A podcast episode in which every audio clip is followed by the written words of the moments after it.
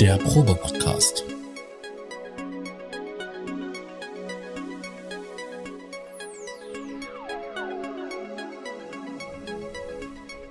Ein Podcast beim gemütlichen Talk im Proberaum.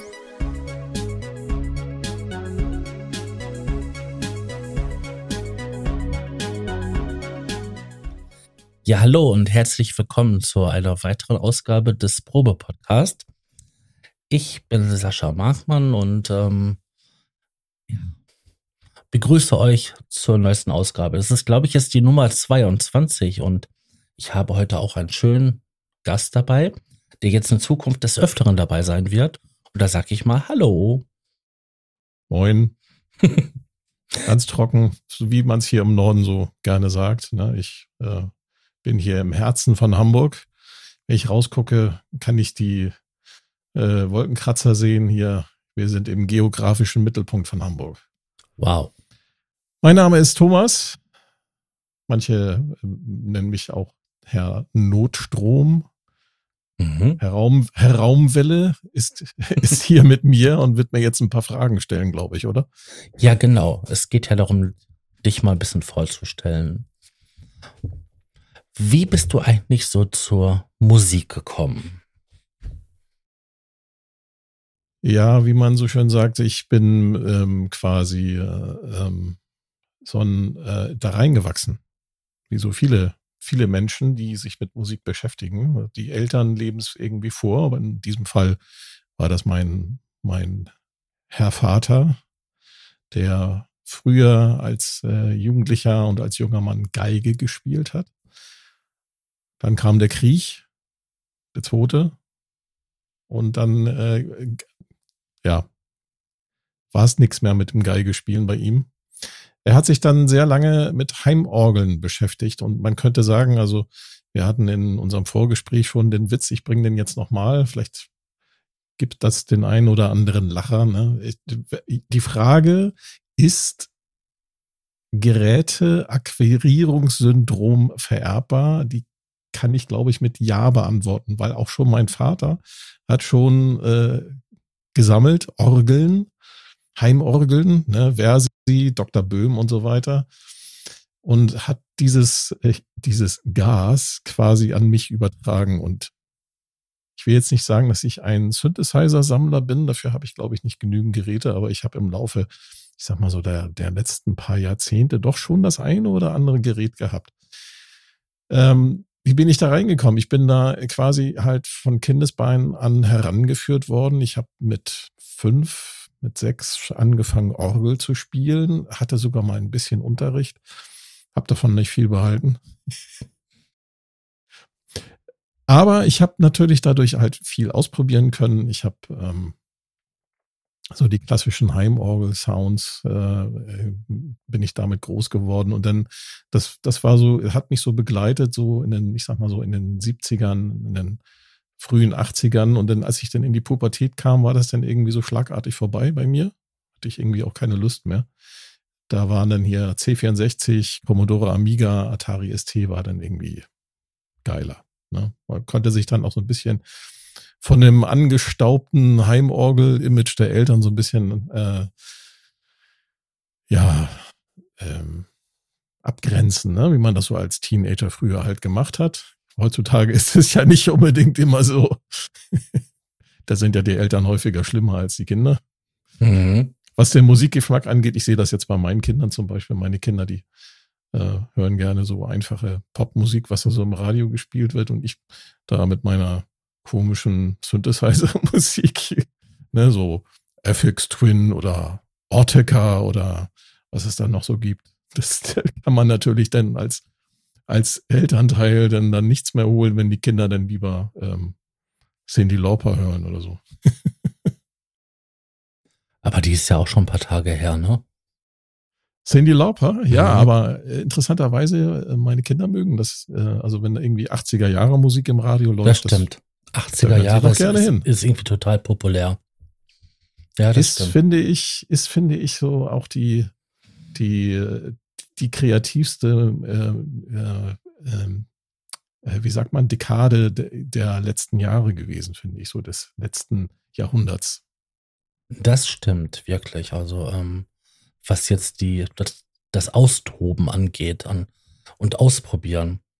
Ähm, ansonsten ja, genau. würde ich ja auch sagen, dass so halt bei der elektronischen Tanzmusik, ähm, ja, diese, die in der Trends oder so in dieser ähm, progressiven Trance-Schiene viel rumexperimentiert wird mit allen möglichen Stilmixen und aber ich glaube wirklich in den 80ern, weil da waren ja die analogen Synthesizer und die ersten digitalen und ähm, da haben die Leute einfach rumexperimentiert, weil sie auch nicht viel hatten.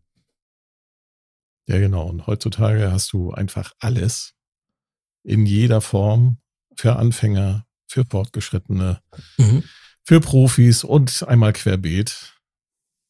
Ähm, das ist, ähm, da bleibt natürlich, ich sag mal so, dass vielleicht auch so ein bisschen die Kreativität bei den Leuten auf der Strecke, weil sie auch dann nicht mehr begrenzt sind von ihren Möglichkeiten. Ne? Ja. Was ich, ich was weiß, ich zum Beispiel, äh, ja, Entschuldigung. Ich weiß genau, worauf du hinaus willst, weil wenn du wenig Möglichkeiten hast, dann musst du ja mit den Möglichkeiten, die du hast, rumspielen und dann erkriegst du wesentlich mehr raus. Ich weiß noch, wie ich angefangen habe. Das war so ähm, Ende der 80er. Ähm, da hatte ich dann halt eine Bandmaschine, die konnte dann vier Spuren aufnehmen. Das war schon damals fantastisch. Aber du wolltest ja mehrere Schichten, also manchmal wolltest du auch Soundschichten und dann musstest du quasi immer hin und her kopieren. Und ähm, ja, dann musstest du mit dieser Bandkompression leben, dass halt das Signal halt ein bisschen verfälscht wurde. Manchmal wolltest du das ja unbedingt auch haben, aber je öfters das hin und her kopiert wurde, umso schlechter, umso rauschiger wurde das ursprüngliche Signal. Da musste man ja schon bei der Aufnahme überlegen, welchen, welchen Anteil des Songs traue ich oder mutig diesem matschig werden zu und den anderen Teil halt nicht. Ja, und, aber dadurch haben sich halt geile Sachen ergeben und das merkt man ja auch, ja, bei den alten Produktionen.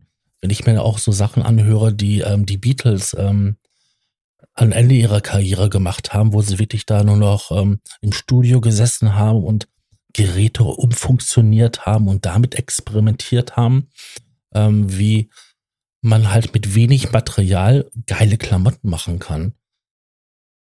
Du hast jetzt gerade genau das ausgesprochen, was ich die ganze Zeit sagen wollte und gedacht habe. Herzlichen Dank. Also du kannst meine Gedanken lesen. Fantastisch. Ich sehe schon, wir ergänzen uns hier ganz. Ja. Also gerade dieses, dieses Doppeln und auch mehrfache äh, Vervielfältigen von Klängen, das, das äh, hörst du an der Musik.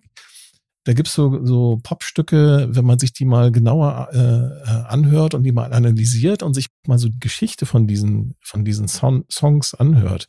Ich, ich denke da zum Beispiel an, ähm, ich habe den Namen vergessen, wie der Titel heißt, aber das von 10cc. Weiß nicht, ob du das kennst. Ja, sag I'm in Love. I'm in Love. Das hat so, das, da, da, da, da hört man so einen Chor, ne, der halt so, und wird da, der, der, der schwebt da so rein. Und das ist halt, das ist halt immer ein oder derselbe Sänger oder, oder zwei oder drei Sänger und die sind halt äh, geloopt aufgenommen worden und dann ist das Ganze hinterher quasi in der entsprechenden Tonlage immer ganz kurz am Mischpult so reingefadet worden. Und so haben sie diesen typischen 10cc I'm in Love Sound hinbekommen. Mhm. Absolut genial. Und eigentlich total Banane, aber mit so viel, ähm, so viel Wirkung. Oh ja, heute hast du da deine, deine komplette Native Instruments, äh, äh, Kontakt äh, äh, Sample Library mit äh, die ja. auf Fest, Festplatte ausgeliefert wird mit Milliarden von Möglichkeiten an Plugins, die du dahinter klemmen kannst. Genau. Und ich bin auch immer erstaunt, was da so äh, so so aktuelle YouTuber hier, so Andrew Huang oder wie sie alle heißen, was die da alles rausholen, das ist, ist genial. Und zwar nur aus Ableton Live mit ein paar, mit einer Handvoll Plugins und einem Sample, was sie vielleicht mal irgendwo sich geholt haben. Ja. Es gibt ja immer noch diese ganzen kreativen Köpfe da draußen. Aber was mir auch aufgefallen das ist. Das hörst du aber nicht mehr in der Musik. das klingt ja alles, das klingt ja alles mittlerweile total wie vom Computer designt. Äh, ja, da wollte ich ja gerade drauf, wollte ich ja gerade drauf hinaus. Also Äh, wir beide sind ja äh, Bewohner des ähm, Synthesizer- oder Sequenzer-Forums. Und da macht man sich ja schon seit, ja, seit gut 20 Jahren drüber lustig, dass es halt Songs gibt, wo man die ganzen Presets der äh, Instrumente raushört. Ja, genau. Ja. Und das waren früher halt bei den Hardware-Geräten die ausgelieferten ähm, vorgefertigten Klänge. Und heute ist das ja auch bei den Software-Synthesizern ähm, und oder Bibliotheken, die halt von Haus aus mitgeliefert werden bei den Programmen. Mhm. Und es gibt mittlerweile Produktionen, da hörst du genau raus, okay, der hat sich jetzt ähm, Omnisphere neu gekauft, weil die letzten drei Produktionen, die er gemacht hatte, sind zu 95 Prozent Omnisphere. Oder ähm, andere Leute, wo du dann genau hörst, ja, das kommt jetzt von, äh, von ähm, Nature of Instruments, das ist halt aus, aus dem und dem Bereich und dann halt von der und der Abteilung. Ähm, da sind so gewisse Sounds, aber das war ja auch in den 80ern so, wenn man da an den berühmten ähm, DX7-Synthesizer denkt, tauchen diese Sounds immer wieder auf. Nun, nicht, dass das jetzt unbedingt stilprägend wäre, ne, weil man jetzt unbedingt so einen Sound braucht für diesen Stil, sondern querbeet tauchen die Sachen auf. Dieser, äh, lass uns mal darüber reden, 80er Jahre Sound, was macht denn aus? Also wenn ich mir so überlege, du hast jetzt schon den DX7 genannt, mhm. ich würde noch den Oberheim DMX nennen, also den ersten Sample Drum Computer. Das ist ja, ja. auch dieser typische Sound, den du so bei Prince oder bei ähm, diversen anderen. Äh, Phil Collins hat damit auch viel gemacht. Da, das, okay, das wusste ich nicht. Ich habe gedacht, dass der viel mit hier Roland ja. hier mit. Ja, zum Beispiel T bei ähm, CR78. Bei ähm, Tonight. Da hast du doch die ganze Zeit dieses. Das, das ist eine DMX? Mhm, das ist eine DMX.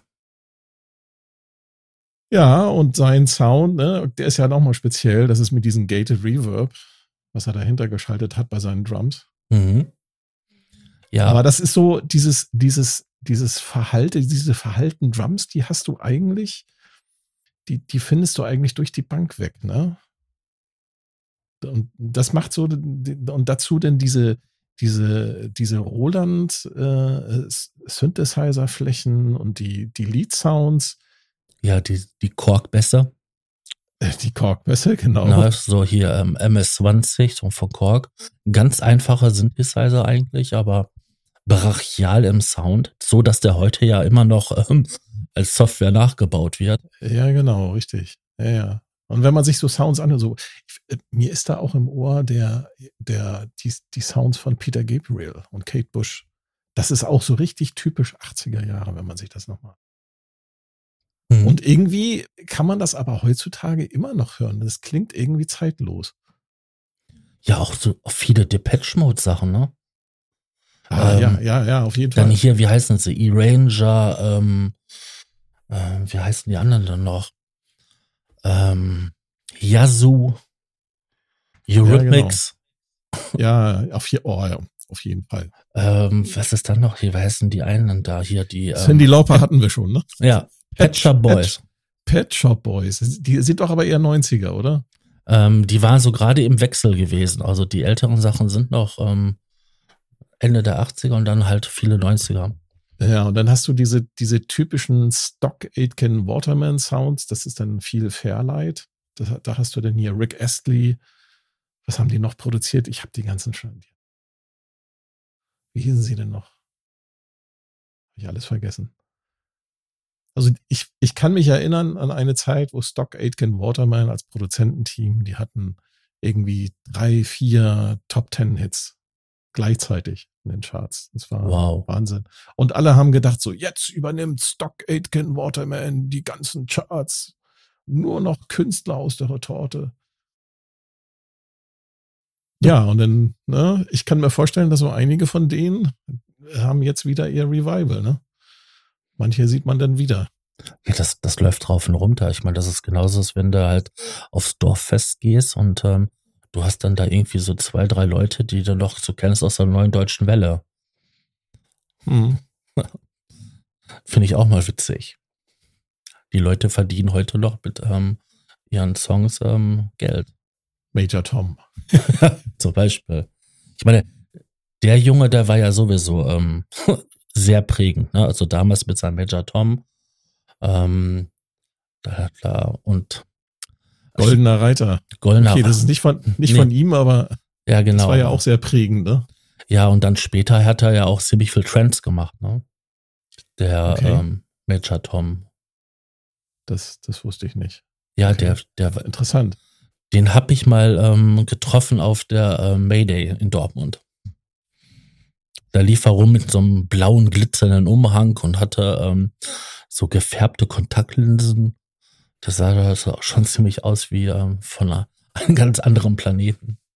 Ja, das sind Zeiten. Mhm. Aber ich weiß das noch im Kindergarten, da war dann auch immer gewesen. Ähm, Schallplatte wurde ja aufgelegt und ähm, dann, ja, was wollt ihr hören? Ja, Major Tom, Major Tom. Und dann, das war so gerade die Zeit, so kurz bevor es halt in die Grundschule ging. War echt irre. Wobei, ich muss ja sagen, du hast ja gefragt ein- eingangs, wie ich so da reingerutscht bin. Und ich muss sagen, ich viele, viele von den, ich sag mal, Mitforisten, die da auf sequenzer.de unterwegs sind, die sind ja alle so, so ein bisschen so technolastig. Ja, es ist sehr, ähm, sehr, Hm, sehr, Also wird viel Kraftwerk wird hochgehalten als Mhm. so die einflussreichsten und so. Und das muss ich ganz ehrlich sagen. Ich bin in einer Kleinstadt aufgewachsen, in Dithmarschen. Da gab's das nicht. Da gab's kein Techno. Das hat da nicht stattgefunden. Noch nicht mal in der Diskothek. Da wurde halt äh, 80er Jahre Mucke gespielt oder auf den Dorffesten, wo sich da die, die, die, äh, die Jungens und Mädels da die Kante gegeben haben, immer am Wochenende auf den Dorffesten. Da, nee, da gab es kein Techno. Das hat da nicht stattgefunden. Das war, glaube ich, irgendwie so ein Phänomen, was tatsächlich äh, nur in den Großstädten erstmal stattgefunden hat in den 80ern. Berlin, Ja, du Frankfurt. brauchst- du brauchst die kaputte Location dafür, glaube ich auch. Um dieses Industrial, ähm, Warst du schon mal in Dithmarschen? Weißt du, wie das da aussieht? Das ist total die kaputte Location. Überall Kühe und so. Ja, okay. Ich meine, Kühlschubsen war ich auch schon. ähm, na, eine dunkle ähm, Zeit meiner, meiner Vergangenheit. Eine dunkle Ära. Nee, aber ähm, ich war noch nie dort. Nein. Ich kenne mich halt so ein bisschen in Deutschland aus, weil ähm, ein bisschen durch Deutschland getourt in, in Urlauben. Aber da war ich noch nie. Ich glaube, da oben ähm, deutsche Nordseeküste, so in, in der Nähe von Emden. Also deswegen war auch da in Dithmarschen nicht viel los mit Synthesizern. Das fing erst an, als ich dann äh, aus, ausgezogen bin. Ich bin mit 18, äh, habe ich eine Ausbildung angefangen in einer anderen Stadt in Flensburg. Und erst da fing das so ein bisschen an bei mir mit Synthesizer, ne? so vorgeprägt dann jetzt durch den, durch den C64 mit seinem SID-Chip. Eine Also Legende, ich- ne? Muss man sagen, eine Legende ist das. Ich hatte den C64 von meinem Bruder geerbt, der SID-Chip war kaputt. Oh, schlimm. Das war so kacke, das klang grausam, wirklich. Er hat dann immer die Bässe verschluckt. Da muss irgendwas an, einem, an, einem, an einer Filterschaltung in, in diesem äh, Chip kaputt gewesen sein. Das klang immer total grausam und verzerrt teilweise. Aber ich habe es geliebt. Ich habe da, also die Musik, die Musikdemos, die es da aus der Szene so äh, zu mir nach Hause geschwappt hat, die habe ich also wirklich verschlungen. ja, ich kann mich da auch noch gut dran erinnern. Und so, ich sag mal so, der, der erste Synthesizer, den ich tatsächlich hatte, das war ein Yamaha SY35. Ja, genau. Darüber haben wir uns ja im Vorgespräch. Ja. Vekt Vektorsynthese. Das Genau. ist ein, dem traue ich heute noch ein bisschen hinterher, weil das war wirklich ein traumhaftes Instrument. Ja, der hat halt ein paar Ma- Makel. Ich meine, ich besitze ja selber einen. Aber so vom, die Grundidee, ähm, die ist fantastisch. Und da gibt es eine kleine Anekdote zu. Es sollten nie irgendwelche so diese typischen Sounds, die da halt auf Synthesizer findest, in den Vektor-Synthesizers ihren Platz finden. Klaviersounds und so weiter und so fort, Streicher. Irgendwie besteht der Preset-Speicher zu 50 Prozent aus solchen Sounds. Ja, leider. Und das ist nicht seine Stärke. Überhaupt nicht. Also das Ding äh, ist großartig in Flächen mhm. und hört, hört sogar mit Bässen, weil er hat halt einen kleinen FM-Part. Ja, genau, mit, mit, zwei Oper nee, mit zwei Operatoren. Nur zwei? Mhm. Okay.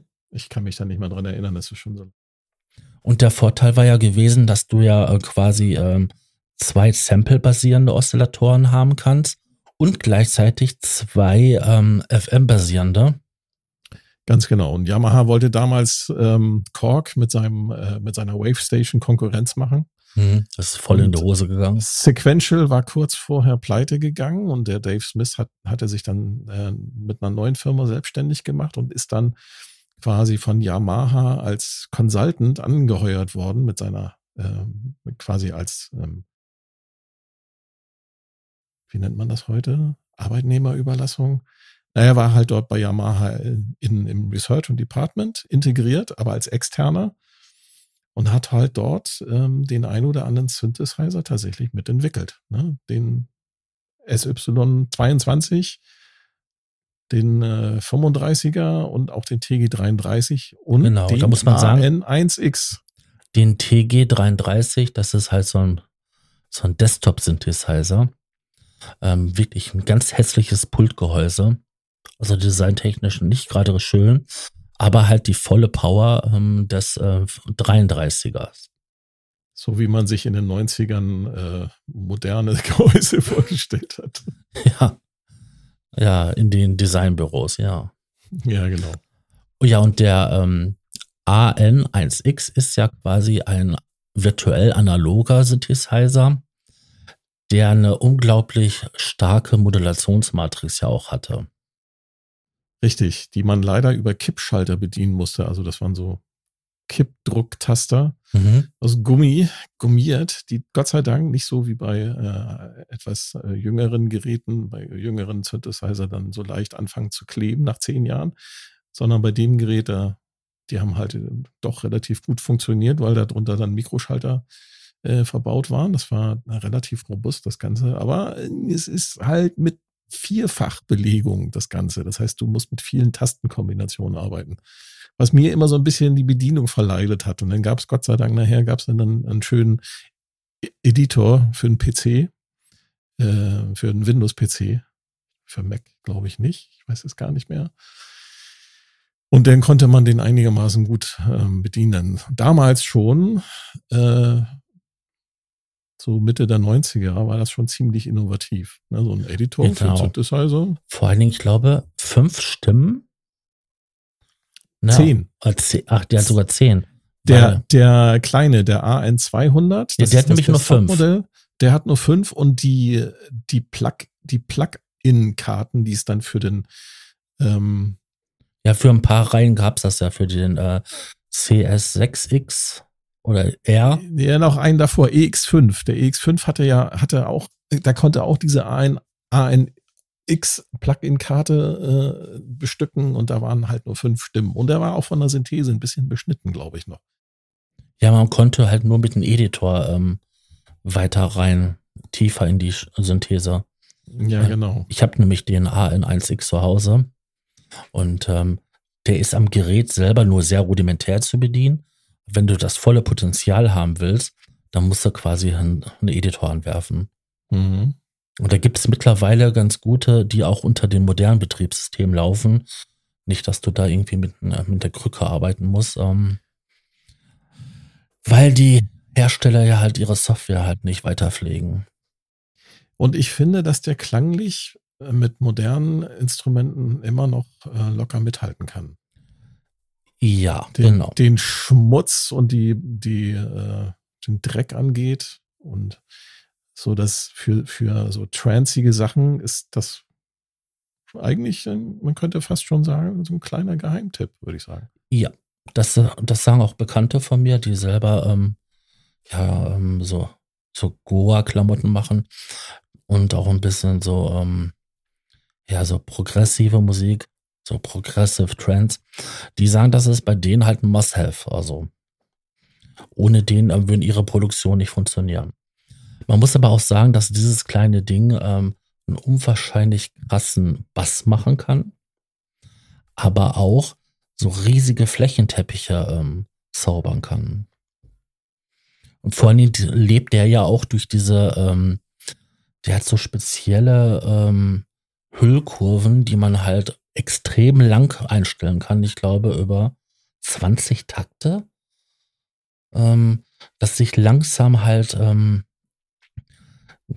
dass halt sehr, sehr viel Bewegung im, im Signal ist oder halt auch ganz langsam sich der Klang halt verändert, weil halt irgendwelche Parameter gesteuert werden. Das ist schon echt beeindruckend, was die damals da schon verbaut haben. Dave Smith.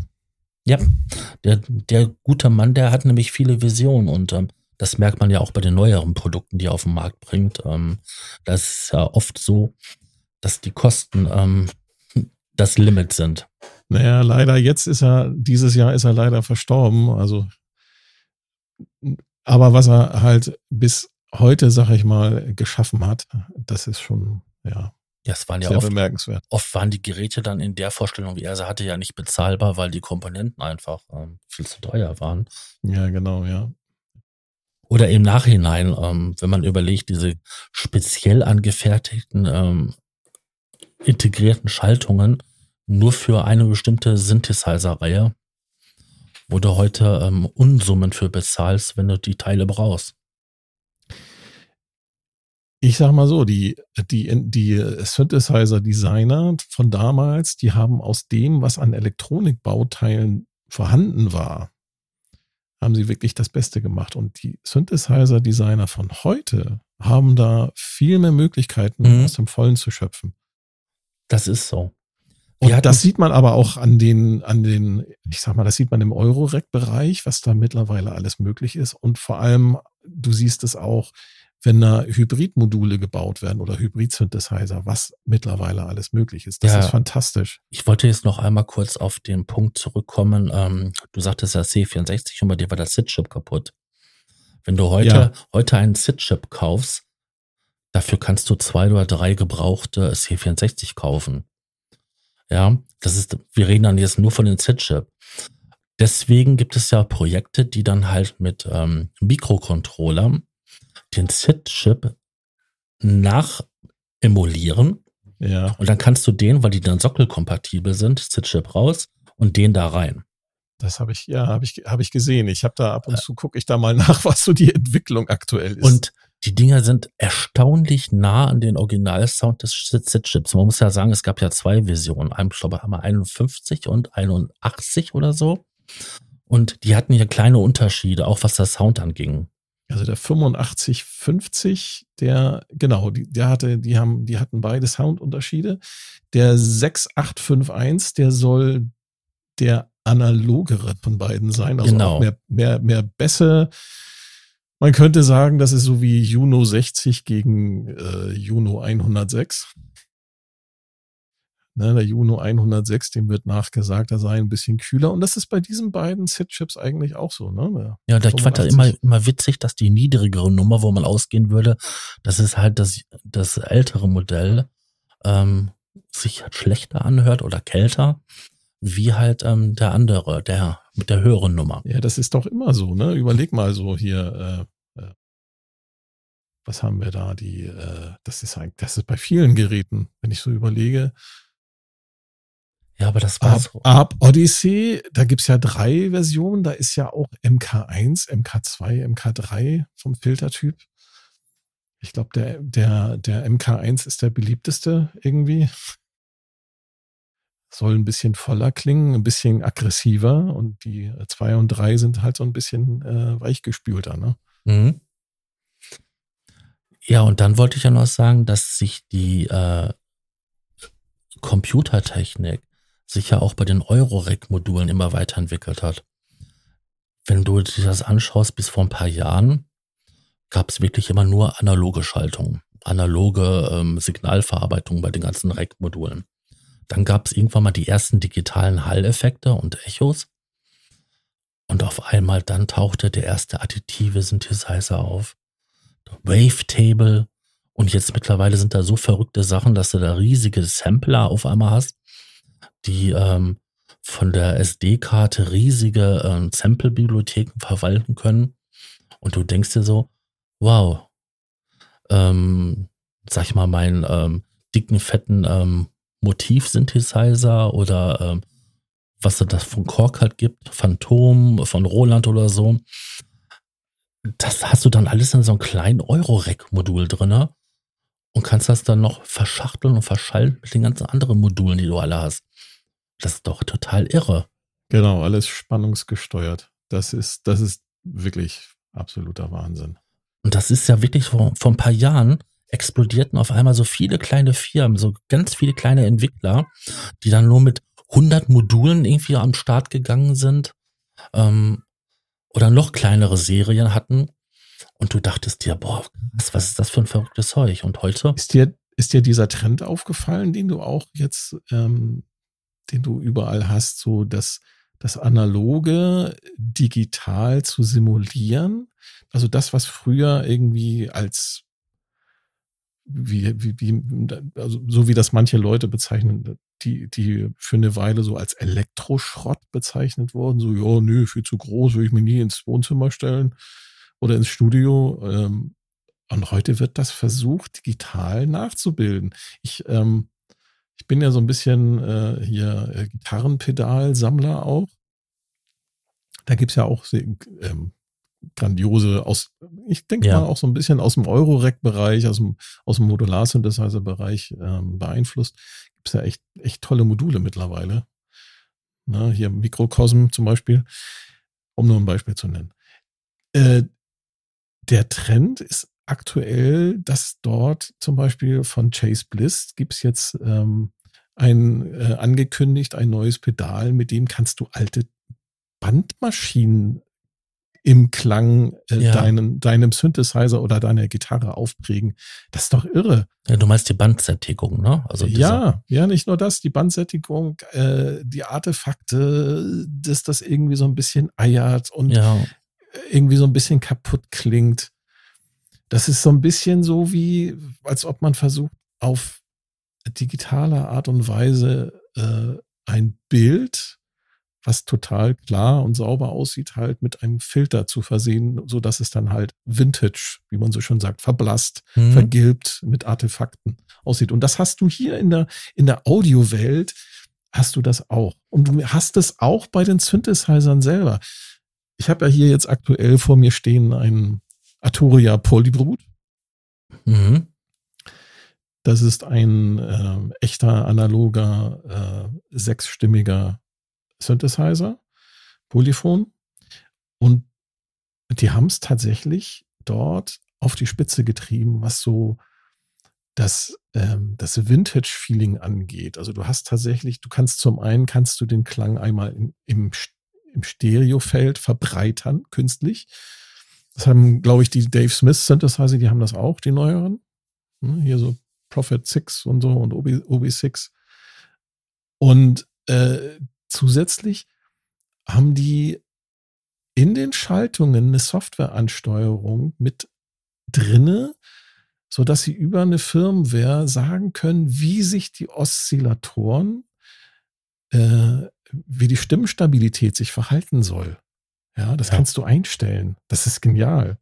Damit wir dieses leichte Wegdriften, was ja die ähm, ja genau, was Geräte die alten Synthesizer was die alten Synthesizer hatten, weil die Bauteile halt nicht so nicht so waren. Ne? Wie gesagt, man ja und auch durch die Wärme halt ähm, sich halt Richtig. halt das Schwingungsverhalten verändert hat. Deswegen musste man die Geräte ja früher auch einschalten, richtig, 20 genau. Minuten genau. warten, bis sie heiß waren und dann oh. konnte man erst richtig Musik machen. Das ist bei dem Polybrut auch so. Kein Witz. Also ich muss das Ding einschalten und dann gehe ich erstmal einen Kaffee trinken der, der muss sich tatsächlich erstmal, der muss sich tatsächlich erstmal aufwärmen. Und ich habe, äh, ich habe auf so einer spanischen äh, Bloggerseite habe ich äh, Bilder gefunden. Äh, da hat jemand so ein Polybrut einfach mal aufgemacht, aufgeschraubt und hat die Innereien fotografiert. Das Ding ist voll. Ist voll mit Elektronik. Also ich kann verstehen, dass der sich so ein bisschen aufwärmen muss. Genial. Also was Arturia mhm. da gebaut hat, ist absolut genial. Das ist. Äh, äh, du hast ja gefragt gehabt, ob mir dieser Trend aufgefallen ist. Ich habe mir vor etlichen Jahren mal hier diese ähm, von UAD, diese, so eine Karte geholt, eine ganz einfache, also mit einem Prozessor, um halt ähm, alte Vintage ähm, Musikhardware zu simulieren. Und die haben auf einmal angefangen, diese riesengroßen Monster-Bandmaschinen ähm, zu simulieren. Also diese 24 Spur, 48 Spur Bandmaschinen. Ähm, so hier von Statter oder wie die Firma heißt.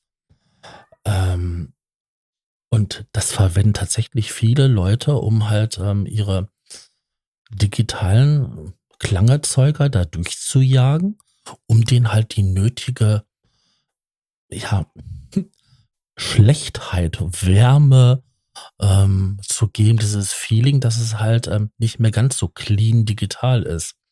Ja, oder die Laptop-Produzenten, die sich dann so eine alte Neve-Konsole trotzdem in ihr Studio ja. stellen, alle Software-Synthesizer da durchschicken, um es dann wiederum aufzunehmen. Warum machen die das? Um genau das zu erreichen. Und da äh, ist für mich ein Zeichen, äh, du kannst, äh, du kannst Analoges nicht einfach so ersetzen. Nein, das ist ja auch, ähm, da gehen wir jetzt ein kleines bisschen weg aus der Macher-Szene, ähm, sondern aus der, in den Bereich rein, wo die Leute es genießen. Warum sind denn so alte 80er Jahre Tape-Decks, Bandmaschinen, Vorverstärker, Verstärker, Boxen so beliebt? Weil die irgendwie ihren Klang haben. Ja, das schmeichelt deinem Ohr. Das klingt irgendwie natürlicher, als wenn du da so eine ultra präzise 192 Kilohertz äh, messerscharfe Aufnahme, wo du alle Höhen hören kannst. Du willst das ja. gar nicht. Wenn ich so ein altes, so einen alten Verstärker aufschraube, der ist voll bis oben hin. Ganz diskret aufgebaut, ne? Vorverstärkung, dann die Verstärkerstufe, noch ein bisschen Klangmanagement. Das ist voll, weil das viele Bauteile, viele Filter, ähm, viele Spannungen erfordert. Heute ist das alles in ein, zwei kleinen schwarzen Chips drinne. Dann kommt der Verstärkerchip, der dann extra gekühlt werden muss, weil dieses Ding, was kleiner ist wie ein 2-Euro-Stück, aber eine Leistung produziert von mehreren hundert Watt, muss natürlich auch irgendwie gekühlt werden. Und die Kisten sind leer. Die sind groß, aber leer. Und früher waren die Dinger voll. Bei gleicher Größe. Ja, ja. Na, das macht natürlich auch viel vom Klang aus. Definitiv, ja. Ja, ich benutze das in, in meinen Produktionen. Also ich ähm, bin, das mag auch ein bisschen altersbedingt sein, also jetzt eher nicht so der Techno-Head.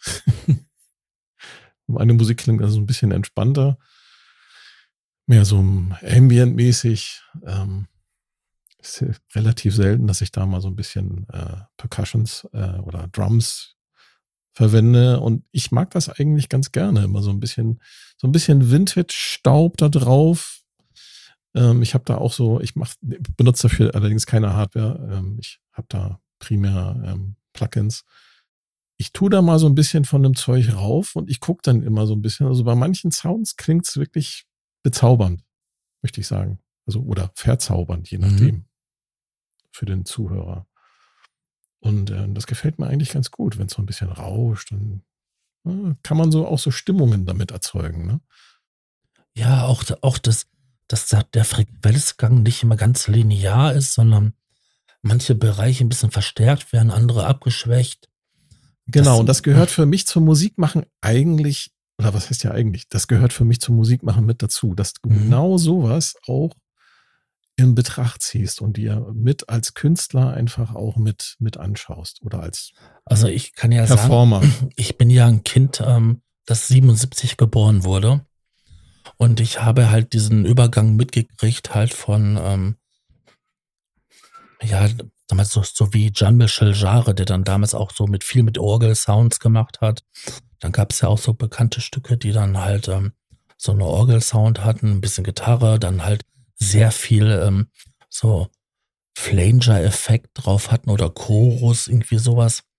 Dass es dann halt ähm, die Orgel anfing so ein bisschen zu schweben. Ähm, ja, und dann habe ich ja natürlich die 80er mitgekriegt und Ende der 80er so die Geburtsstunden des, äh, des Technos, des Trends. Und ich bin irgendwie so, so ein Kind, was dazwischen ist, weil wenn früher dann, sag ich mal, Kraftwerk im Radio lief mit den Roboter, habe ich dann auch immer gesagt, Mama, Mama, Mama, mach lauter, die Roboter.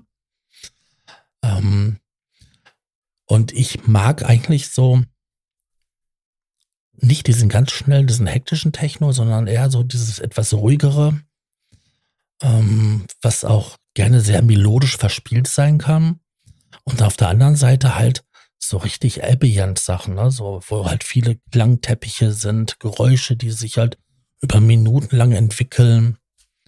Ähm, auch gerne mal so eine lange Drohne, so ein, so ein Sound, der sich dann halt auch so, so dominant und dann halt lang zieht in der Länge. Das sind so halt diese zwei Herzen, die in mir schlagen. Das mag auch vielleicht daran liegen, dass ich halt ähm, sehr früh angefangen habe, Musikunterricht zu kriegen und dann den ganzen, mit der klassischen Musik ähm, da halt groß geworden bin oder auch ähm, dann in der Musikschule ähm, mit fürchterlich solcher Marschmusik weil man dann ja auch Sachen dann zusammen gemacht hat, da mein Vater. Die ist aber, wenn man sie live hört. ja, das, das ist was anderes. Und wenn du direkt, wenn du direkt da irgendwie da drinne bist, dann ist, dann kommt das irgendwie ja, anders. Das ist genauso das treibt wie, irgendwie. Das hat so was Treibendes, weißt wie du? Blues. Ich höre gerne Blues live. Ich würde mir aber nie eine, eine Produktion auf, ähm, auf Platte oder ja, so anhören. Ich, bin ich, da kann ich total nachvollziehen. Und das geht also mir bei vielen Sachen so. Ähm, da habe ich nämlich gleich noch ein gutes Beispiel. Und ähm, mein Vater hatte ja auch früher eine Orgel gehabt und ähm, da habe ich dann als Kind drauf rumgeklimpert und irgendwann mal musste dann auch mal ein Keyboard her und ja, da sind ja auch die ganzen Natursounds drauf, aber ich fand schon immer dann spannender die ganzen synthetischen Sachen. Und das entwickelt sich halt so. Und worauf jetzt das Beispiel, was ich noch gerade sagen wollte, ich war halt auf so einem Dorffest und da war Gildo Horn. Und ähm, ich fand das beeindruckend, wie dieser Mann, ich meine, das ist absolut nicht so meine Musikschlager, ähm, das Publikum in der Hand hat. Der konnte, der konnte mit den Leuten förmlich jonglieren und die Leute sind abgegangen und diese Stimmung, die ist so übergeschwappt. Das war echt ein beeindruckendes Erlebnis, dieses äh, Konzert da mitzuerleben, diesen Auftritt. Mhm. Mhm. Also das ist dann halt können und können. Ne? Also der kann unterhalten definitiv, und halt. Definitiv, ja. Ja, das ist nämlich auch so eine Sache. Du kannst ja als Produzent vielleicht super zu Hause sitzen und äh, dein Studio da Sachen machen, aber als Live-Performer oder so kannst du eine, eine, große Niete sein. Ja, das ist, ähm, das ist immer das, was man, was, was ist man in der Lage, da rauszugeben, ne? Was, ja. Was, oder wie, wie, wie, wie verpackt man das? Wie, wie kriegt man das rüber? Ich, das ist, das ist, ich sag mal so, als für mich als, als ähm, Hobbymusiker ist das eigentlich, äh, das ist eigentlich immer die Herausforderung, für die ich jedes Mal stehe, wenn ich irgendwie ein neues Stück anfange. Da, das rauszubringen an Energie und da reinzustecken, was äh, was gerade auch in mir so vibriert und, und resoniert. Weißt du? Mhm. Das ist, das ist, das ist eigentlich die Herausforderung, weswegen ich mich auch so ähm, mit, mit, gerne mit Synthesizern beschäftige, weil das, das, der, der, der Bob Moog, der hat das mal in einem Interview gesagt, dass da so eine Art zwischen seinen Synthesizern und dem Künstler und, und auch ihm, oder nee, hat das allgemeiner Punkt, er sagt so, dass zwischen dem Menschen und diesen, diesen, dieser elektronischen Schaltung, da passiert was. Ja. Ja, es findet so ein, so ein Energieaustausch statt, was dann auch zu Musik führt. Und das habe ich bei, das ist das, was ich bei Synthesizern suche und bei vielen Geräten nicht gefunden habe. Wo ich dann, ne, vom Ego her immer gedacht habe, ja, das klingt doch ganz geil, aber nee, es ist es dann doch nicht, weil du irgendwas muss da gegeben sein, sonst also ist das, was du nachher am Ende als Musik raus tust, ich sag das mal so ganz platt, äh, das, das wirkt dann auch nicht. Ja, das ich klingt kenn, dann halt nur wie Klimperei. Ich kenne das ja, ähm, weil ich ja viele ähm, echte analoge ähm, aus Holz und Eisen gemachte Instrumente in meinen Händen hatte. Und ähm, manche kann ich halt äh, spielen, manche halt äh, weniger gut oder fast überhaupt nicht.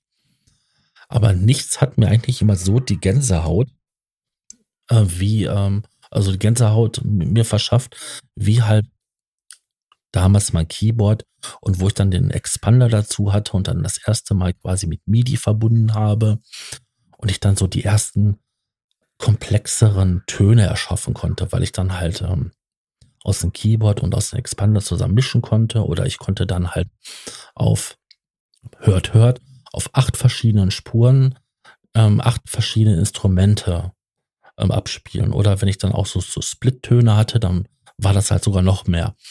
Ja, und das war so atemberaubend, dass du halt mit so wenig möglich, mit so wenig Material du solche Sachen schaffen konntest. Und ähm, Damals war die Polyphonie, also die Möglichkeit, wie viel Klänge man gleichzeitig ertönen lassen kann, ja noch wesentlich begrenzter wie heute.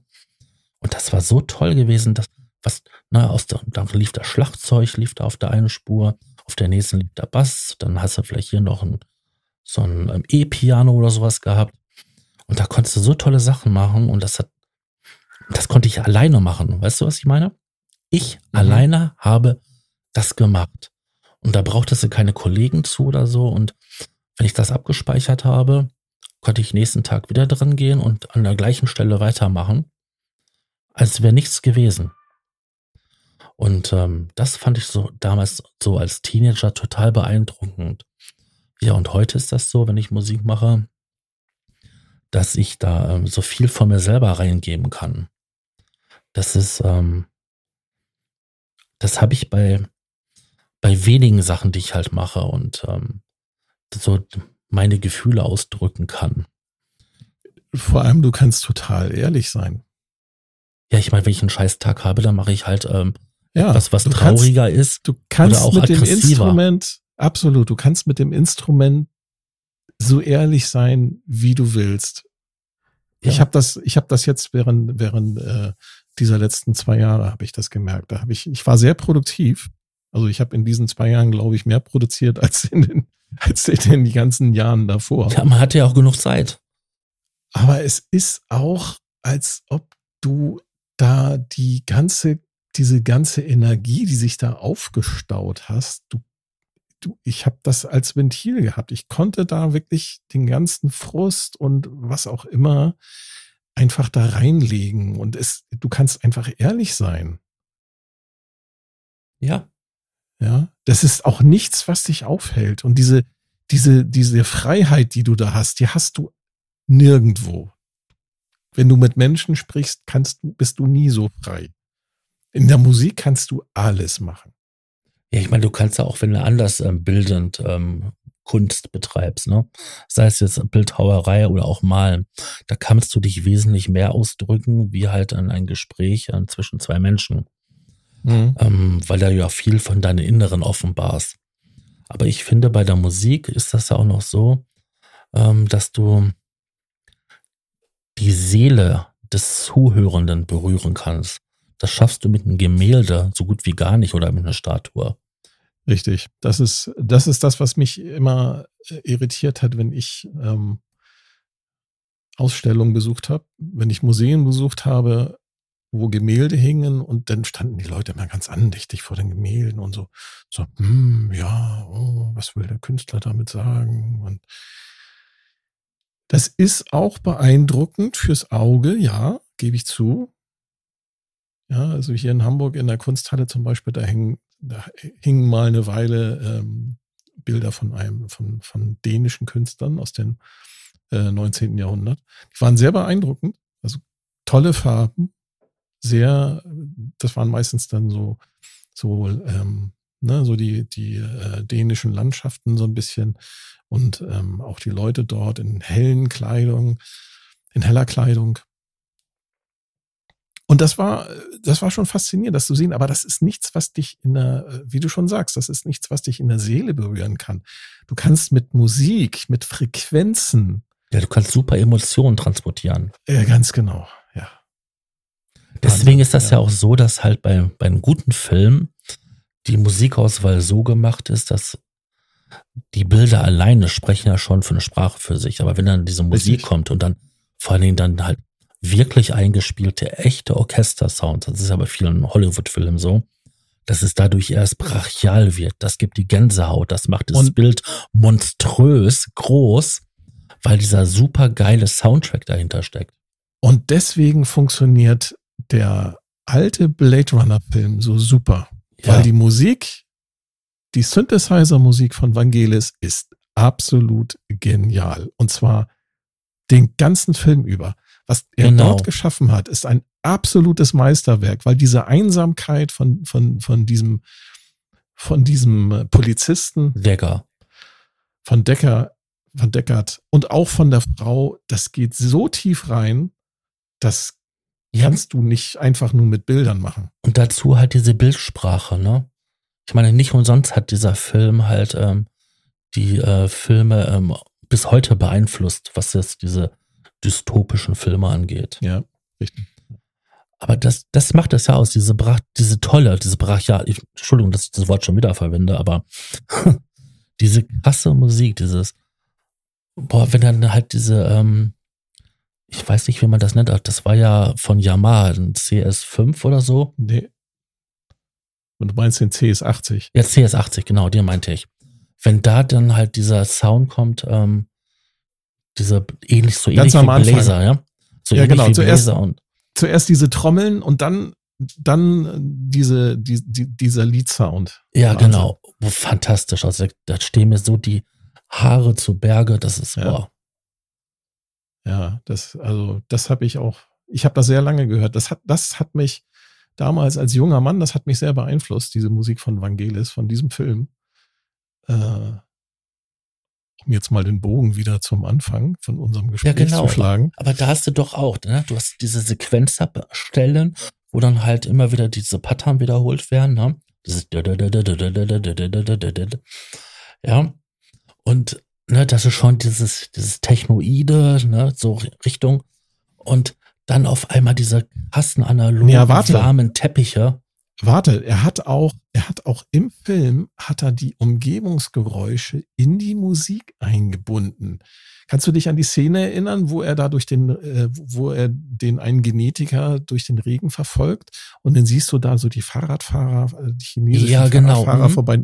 Du hörst das Klingeln und das klingelt plötzlich auch in dem, in dem Soundtrack. Das ist, äh, diese, das ist, äh, Das ist doch oft die Regentropfen, die runterfallen. ich habe keine Worte dafür, wie genial das Ganze ist. Ne, diese Regentropfen, die runterfallen, Ja, die machen ja. ja. auch einen Sound. Und das ist in den Soundtrack, wenn du den nur hörst, da ist das auch drinne. Richtig. Oder am Anfang, wo sie das Interview machen, wo er den, den Replikanten da äh, interviewt. Diese Geräusche von, von diesen Geräten da, Mhm. das hochfährt, so. Und dann diese, diese Klickgeräusche und alles andere. Und du findest diese Sounds, diese Sounds, die du in diesem Film hast, ohne, ohne Flachs. Ich habe ich hab mal, ich habe bei vielen Science-Fiction-Hollywood-Filmen drauf geachtet. Die findest du in allen Filmen der Neuzeit, findest du die an irgendeiner Art und Weise, manchmal ein bisschen schneller abgespielt, manchmal ein bisschen langsamer, manchmal ein bisschen gefiltert, manchmal mit ein bisschen mehr Hall. Die findest du immer wieder, weil die so prägend sind. Wenn er in seiner Wohnung ist, du hast, du hast so ein, so ein, so ein tiefes Brummen, so. Ja, genau, das, das geht ja, das was so leicht moduliert ist. Mhm. Genau, und das hörst du auch in Aliens. Ja, das hörst du bei den ähm, ersten und zweiten Film, vor, aber Das- äh, hauptsächlich im ersten. Ja, ganz genau. Da haben sie es auch verwendet. Ja, Und da- ich habe das sogar schon in den, in den Nachfolgefilmen, ne, habe ich das auch schon gehört. In dem ganz neuen Prometheus oder wie der heißt. Oh, ist mir gerade dieses Mikrofon gekommen. ähm, deswegen sagte ich ja, dass dieser Film ja auch wirklich ähm, genrebestimmend war für ähm, Und- bis heute. Genau, und, und, und der hat mich als junger Mann, hat mich das sehr geprägt. Auch äh, die Musik, die ich dann gemacht habe. Und ähm, ich komme ja, also wie gesagt, andere haben Techno oder Kraftwerk oder beides oder was auch immer oder alles durcheinander gehört. Oder Punk. Ich bin eher einer, der, ich habe sehr viel Jean-Michel Jarre gehört. Also Den habe ich als Kind geliebt. Boah. Oxygen. mein oh Bruder, mein Bruder hat mir ein Mixtape gemacht. Ja. Ich habe von meinem Bruder ein Mixtape geschenkt bekommen mit Jean, alles nur Jean-Michel Jarre. So, sozusagen ein Best-of von irgendwie drei Alben oder so. Equinox, Oxygen und Zuluk. Das war das erste Mal, dass ich Jean-Michel Jarre gehört habe, mit, ich glaube, mit zehn Jahren. Ich war total geflasht. Ich habe sowas noch nie vorher gehört. So komische, merkwürdige Sounds, so Kaugummiartig. Ne, ich weiß nicht, ob du dich an, an Zuluk erinnern kannst. Da ja, ich ja kenne ich kenn Da hat er ja mit, mit, mit Sprachsamples gearbeitet und hat da, hat da auch so aus, aus den Sprachfetzen so Rhythmen gebaut. Das fand ich so klasse als Kind. Und dann kam Yellow. Boah, Yellow, das war. Meine erste, meine erste Schallplatte, die ich mir gekauft habe, meine war erste von CD. Yellow. Pleasure Dome. Meine erste CD war. Ähm, und Yellow war der Oberkracher und ich liebe Yellow. Yellow, die beiden Schweizer, die sind immer noch, machen äh, immer noch Musik und die sind äh, absolut Dieter genial. Meier und Boris Blank. Genau, Boris Blank und Dieter Meier. Mhm. Ich liebe sie. Ja, das ist so, das, das sind so die, die Sounds, zusammen mit der ganzen Popmusik aus den 80ern natürlich, ne? Hier. Wie sie noch Elektrika Salza und Paul Hardcastle. Elektrika Salza, das ist doch äh, Sven Feld. das ist Sven Feld, ja. Ja. Äh, er ist damals noch unter Off. Und der hat davor nämlich auch noch so äh, New Wave Sachen gemacht. Ja, genau. In einer anderen Gruppenformation. Ja. Und ja, ja. in den Videos hat er immer so komisch getanzt. Das war, ähm, ja. Ich hatte keinen Fernseher, das weiß ich nicht. Ich habe immer noch Radio. YouTube, YouTube. Da kann man alles nachgucken. Da gucke ich lieber Synthesizer-Videos. naja, aber wenn man halt so ein paar Peinlichkeiten erleben will oder so, dann muss man das gucken. das Peinlichste, was ich überhaupt gesehen hatte, war in der Richtung ähm, von ähm, Underworld. Die Jungs, die finde ich ja auch super dass wie der Sänger nämlich davor noch in einer, so einer Art Punk-Band gespielt hatte.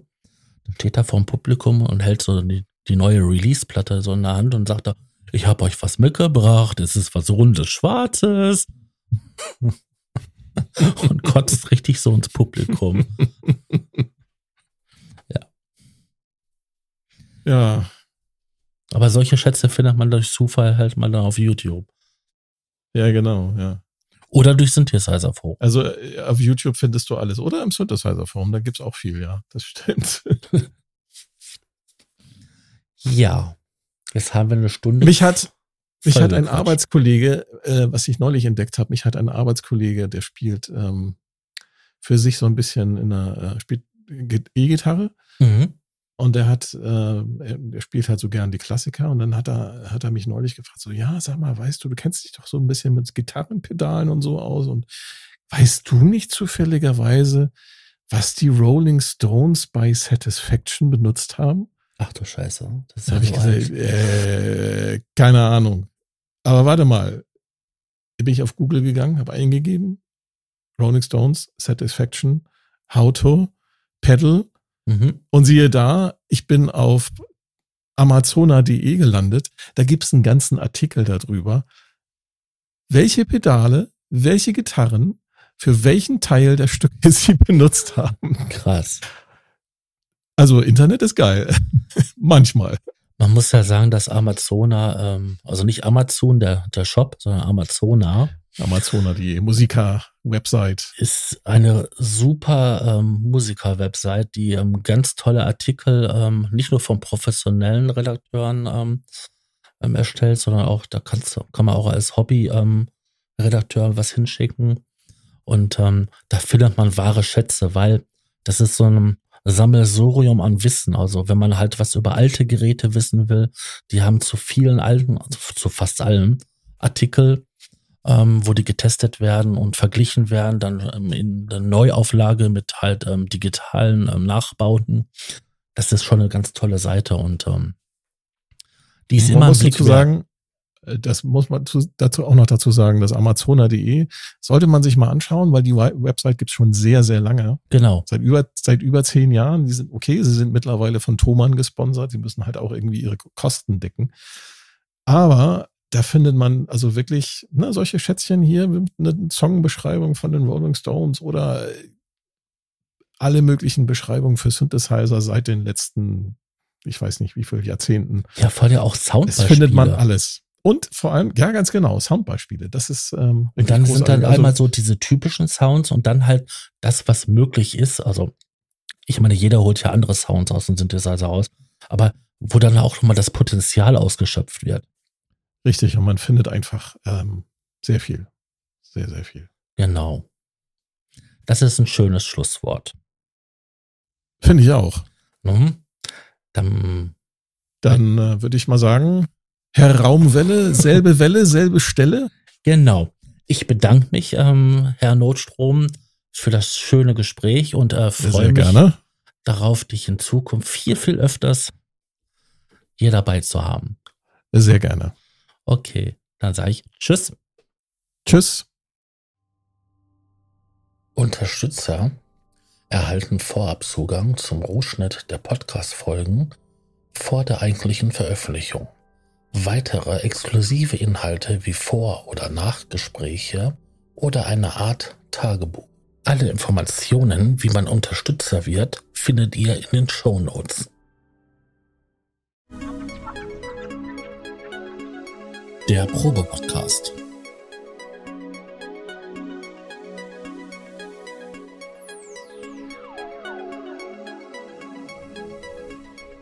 Ein Podcast beim gemütlichen Talk im Proberaum.